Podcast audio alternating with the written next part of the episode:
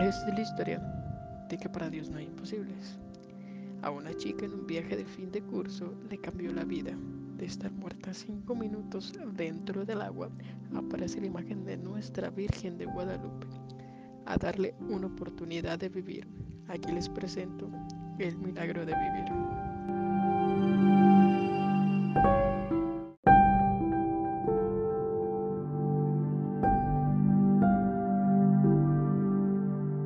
En el podcast de hoy vamos a contar la historia de vida de Princesa Luna. En el capítulo 1, El milagro de vivir.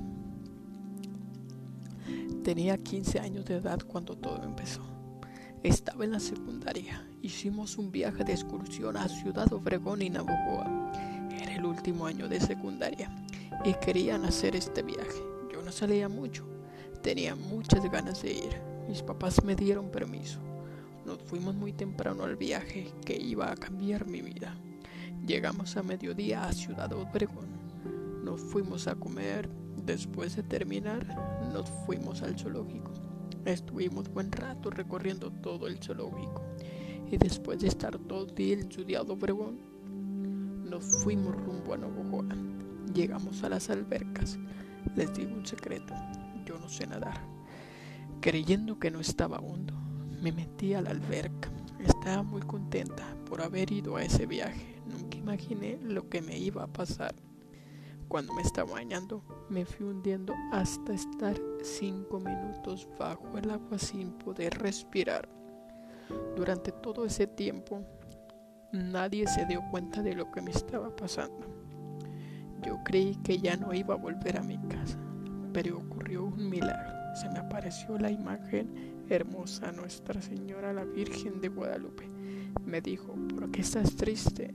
Yo, consternada, le dije que no volvería a ver a mi familia.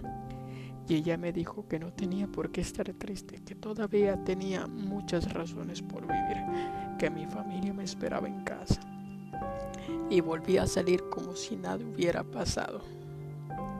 Gracias a ella estoy viva, aunque desde ese día mi vida cambió. He visto morir a mis seres queridos. He sentido cuando ellos sufren, cuando están muriendo, pero también he visto crecer a mis sobrinos en cada etapa de su vida profesional y sentimental. La Virgen de Guadalupe siempre me ha acompañado en todo momento y no me ha dejado sola. Siempre le doy gracias a ella y a Dios por darme el milagro de vivir de nuevo. Espero y les guste esta historia. Pronto nos vemos con más.